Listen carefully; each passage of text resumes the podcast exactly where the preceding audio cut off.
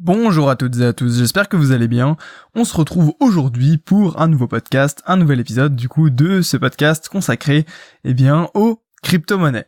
J'espère que vous allez bien et donc euh, aujourd'hui on va parler, euh, comment dire, on va pas faire comme d'habitude, parce que euh, j'ai remarqué euh, une chose intéressante par rapport euh, à ces podcasts, c'est que je vous présentais beaucoup d'informations d'un coup sans forcément approfondir eh bien un sujet en particulier.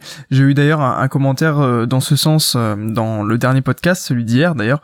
donc je remercie cette personne qui m'a laissé ce commentaire. tout simplement le, le, fait que je passais peut-être trop rapidement sur des éléments sans forcément approfondir une idée, un sujet en particulier, alors que voilà l'idée c'est que euh, c'est pas de vous zapper des, des titres en fait d'articles ou de bah, tout simplement de, de concepts sans euh, aller un peu plus dans le détail. Donc j'ai décidé de changer un petit peu euh, ma manière de faire. Donc je m'interdis pas de toujours euh, reparler d'actualité assez rapidement, etc. sans comment dire d'actualité comme ça généraliste. Mais mon idée ce serait quand même d'essayer de vous cibler plus en détail une ou plusieurs parties en fait d'un concept. Alors aujourd'hui j'ai envie de vous parler d'un truc très simple, c'est qu'est-ce qu'une crypto-monnaie? Parce que peut-être que parmi vous il y a des personnes qui sont totalement débutantes, qui n'ont jamais vraiment euh, compris ce que c'était l'essence même des crypto-monnaies, ou alors vous tombez sur ce podcast et euh, vous n'avez aucune idée de ce que c'est une crypto-monnaie. Donc euh, disons que là, pendant les prochains jours, je vais essayer d'axer un petit peu le contenu sur des choses simples, basiques, et puis au fur et à mesure, on, ira, comment dire, dans des détails, par exemple, détailler le processus d'une crypto-monnaie ou ce genre de choses. Alors, pour l'instant, aujourd'hui, très simple, qu'est-ce qu'une crypto-monnaie tout court? Donc, vous, le savez euh, probablement, une crypto-monnaie, c'est euh, comment dire, c'est une monnaie électronique, cryptographique, qui est du coup une monnaie alternative au, au système classique. C'est ça qui est intéressant, c'est le, fait que euh, l'intérêt des, des crypto-monnaies, c'est que ce soit vraiment quelque chose qui soit, comment dire, alternatif au système, au système existant. Donc qui dit alternatif dit pas forcément réglementé. Euh, c'est-à-dire que bah, il y, a, de plus en plus de justement de lois, de projets pour encadrer la détention, l'échange, l'imposition euh, des crypto-monnaies. Mais disons que bah voilà, c'est encore assez flou, c'est jamais très clair. J'ai d'ailleurs eu euh, des questions sur ce sujet sur quelle est la régulation en France exacte, quelles sont euh, en fait la position quelle est la position plutôt voilà de la France euh, de l'AMF par rapport euh, aux crypto-monnaies. Donc c'est quelque chose que je suis en train de je suis en train de faire quelques petites recherches pour essayer d'avoir disons le maximum d'informations parce que c'est assez difficile de trouver vraiment quelque chose de précis. Et puis je vous ferai probablement un podcast rapidement sur sur le sujet peut-être la semaine prochaine. Je sais pas je vais je vais voir un petit peu comment comment je peux organiser ça.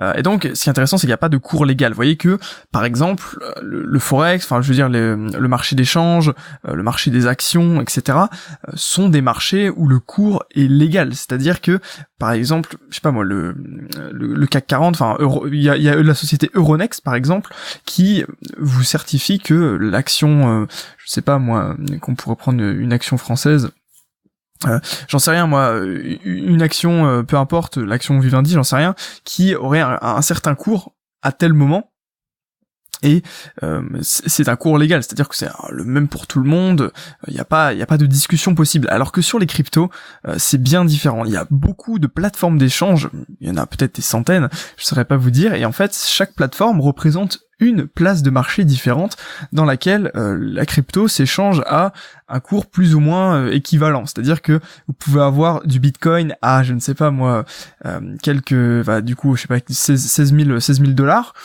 sur une plateforme, et de l'autre côté, le Bitcoin sera à 16 200. D'ailleurs, il y a eu, il y a eu il y a quelques mois un, exemple de, de ce genre-là où le Bitcoin, alors il était à 3000, 3500 non peut-être plus, allez, 4, 4000, 4000 dollars, 4000 euros, je sais plus exactement.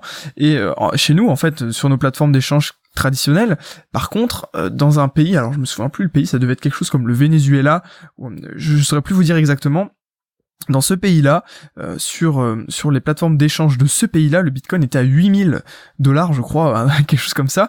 pourquoi? Parce que bah il y avait eu des comment dire au niveau de la politique du pays, il y avait eu des restrictions monétaires et du coup le Bitcoin avait flambé sur cette plateforme-là et pas sur les autres. Sauf que bah voilà, moi j'avais dans l'idée d'envoyer mes bitcoins, de récupérer l'argent, etc. Euh, mais bon, je, je l'ai pas fait parce que en fait, on pouvait sur cette plateforme d'échange là, on ne pouvait retirer son argent que dans la monnaie locale, si vous voulez, la, monnaie locale de ce pays. Donc, j'aurais pas pu faire l'échange. Mais, mais qu'importe. Tout ça pour vous dire que euh, le cours en fait varie en fait d'une plateforme à l'autre. Alors est-ce que ça peut être dangereux oui ou non, euh, tout dépend. Euh, toujours est-il que plus il y a d'acteurs sur le marché, plus les prix sont globalement les mêmes sur les plateformes. Si vous voulez, quand on voit qu'il y a un décalage, eh bien les cours s'ajustent automatiquement parce qu'il y a des personnes qui vont essayer d'en profiter.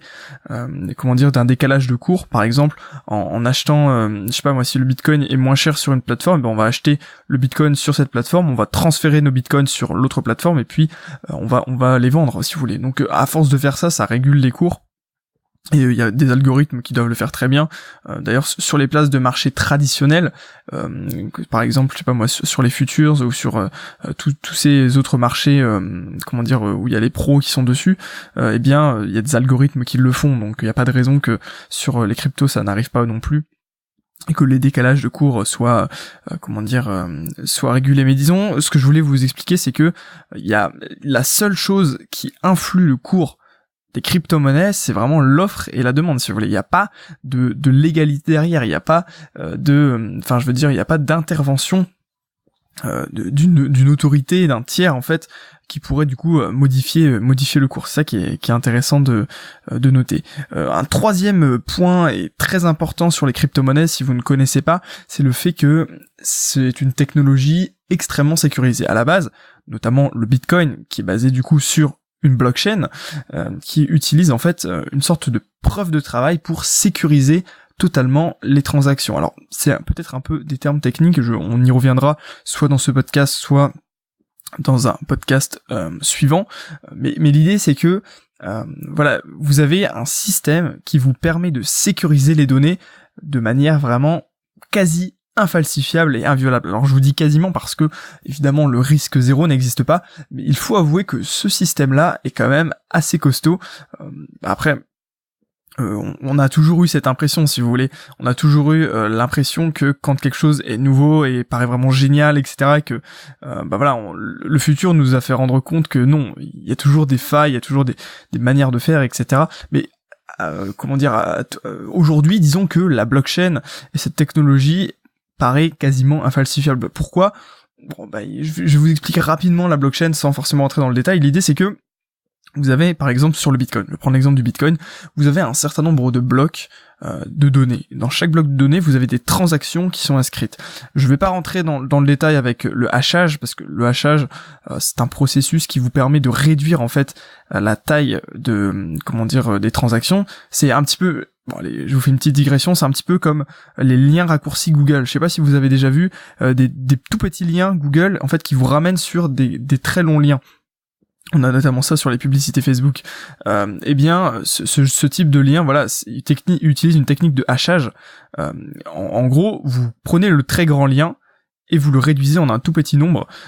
Et, en fait, c'est ça. L'idée, c'est ça, c'est de, remplacer un, une très longue suite de caractères par une petite une petite suite de caractères. Et donc c'est ça le hachage. Et donc euh, on, on hache en fait les données et on les insère sur des blocs. Et euh, il y a un nouveau bloc qui se crée toutes les 10 minutes sur le Bitcoin. Et pour avoir le droit d'écrire sur le bloc sur un bloc eh bien il faut miner la monnaie. Alors vous avez, vous pouvez vous inscrire en tant que mineur. Il y a plusieurs, plusieurs manières de, de miner. Et en fait, pour miner un bloc sur le Bitcoin, par exemple, ou sur, sur une autre blockchain, après tout ne fonctionne pas de la même manière, vous devez remporter la preuve de travail. Et comment on fait pour remporter la preuve de travail?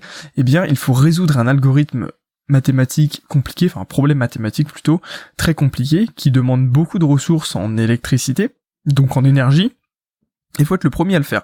Si vous voulez, c'est un système de, de problèmes mathématiques qui est très difficile à résoudre. Par contre, une fois que vous l'avez résolu, c'est très facile de vérifier si c'est vous qui avez raison. Ok Et donc l'idée c'est que voilà, le système Bitcoin envoie ce problème mathématique à tous les mineurs. Le premier qui résout euh, envoie sa solution, on vérifie si c'est bon, et si c'est ok, c'est lui qui a le droit de miner. Alors, en échange de miner un bloc, il est récompensé par un certain nombre de bitcoins. À l'heure actuelle, euh, me semble-t-il que c'est 12,5 12,5 12, bitcoins. Donc ça, ça représente quand même euh, une certaine euh, une certaine somme d'argent. Euh, voilà. Et donc pourquoi c'est sécurisé? Parce que si vous voulez, personne n'a intérêt à ce que cela change. Si vous voulez, personne n'a intérêt à, à hacker le système parce que les mineurs gagnent de l'argent les gens qui sécurisent leurs transactions sont contents et, tout fonctionne très bien. Alors, il y a d'autres manières de protéger euh, la blockchain. Là, je vous ai expliqué juste la preuve de travail en très gros, mais disons qu'il y a plein d'autres facteurs qui font que la blockchain est sécurisée. Par exemple, si vous voulez modifier un bloc pour modifier une transaction, essayer de hacker le système, ça va être très difficile. Pourquoi? Parce que il y a des milliers de copies de la blockchain partout dans le monde. Donc, si vous voulez modifier un bloc en particulier, vous allez devoir le modifier sur toutes les copies du monde. Si vous le modifiez que sur une copie, bah ok, ça va être modifié sur une copie, mais en fait, l'idée c'est qu'on prend à la majorité, c'est-à-dire que vous allez peut-être imaginer qu'il y a, euh, je sais pas, 5000, 5000 euh, copies de la blockchain. Vous allez modifier sur une, une blockchain. Le problème c'est que vous derrière, vous allez avoir 4999 blockchains qui disent que vous avez faux. Et donc, votre blockchain bah, va être totalement, euh, on va pas, on va pas la prendre en compte, on va prendre en compte la majorité des blockchains. Ok?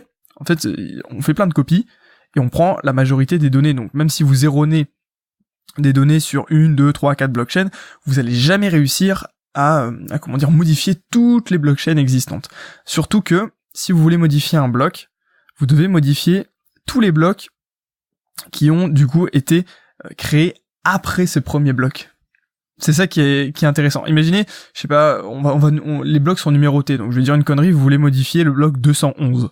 Eh bien, euh, si aujourd'hui on est au bloc 400, eh bien vous allez devoir modifier les blocs entre 211 et 400 avant qu'un nouveau bloc soit créé. Donc c'est-à-dire que vous devez tout modifier sur toutes les blockchains, quasiment 200 blocs en 10 minutes. c'est autant, dire que c'est impossible. Vous voyez donc pourquoi on, appelle ça, comment dire, on peut dire que la blockchain est quelque chose d'extrêmement puissant, une nouvelle entre guillemets nouvelle technologie. On peut pas dire que c'est vraiment technologie, c'est une manière d'organiser les choses, euh, mais qui me paraît très très très pertinente et extrêmement sécurisée. C'est pour ça que les crypto-monnaies, notamment grâce à la blockchain, ont potentiellement des euh, comment dire euh, des, des applications dans, dans la vie de tous les jours. De toute façon, on en parlera euh, dans, dans les prochains podcasts. Le prochain podcast, ce sera à quoi servent vraiment les crypto-monnaies. Et donc, une autre chose intéressante est que la blockchain est totalement libre de consultation. C'est-à-dire que si vous voulez, du, moins sur le Bitcoin, là je vous parle en général parce qu'il y a des crypto-monnaies qui ont, en fait toutes les crypto-monnaies peuvent avoir des exceptions. Mais l'idée d'une blockchain, c'est que vous pouvez, euh, comment dire, librement, euh, comment dire, librement euh, consulter les transactions de n'importe qui. En fait, vous avez ce qu'on appelle des clés privées, des clés publiques qui représentent en fait votre portefeuille de crypto-monnaie. On le verra dans les prochains podcasts. Et euh, bah, avec cette clé publique, en fait, vous pouvez voir toutes les transactions qu'a effectué la, le possesseur de, de ce portefeuille, de ce wallet. On appelle ça wallet. Et, euh, et comment dire vous pouvez vraiment vérifier tout ce qu'il a fait, combien il a sur son wallet, etc., euh, à qui il a envoyé de l'argent, à quel autre wallet.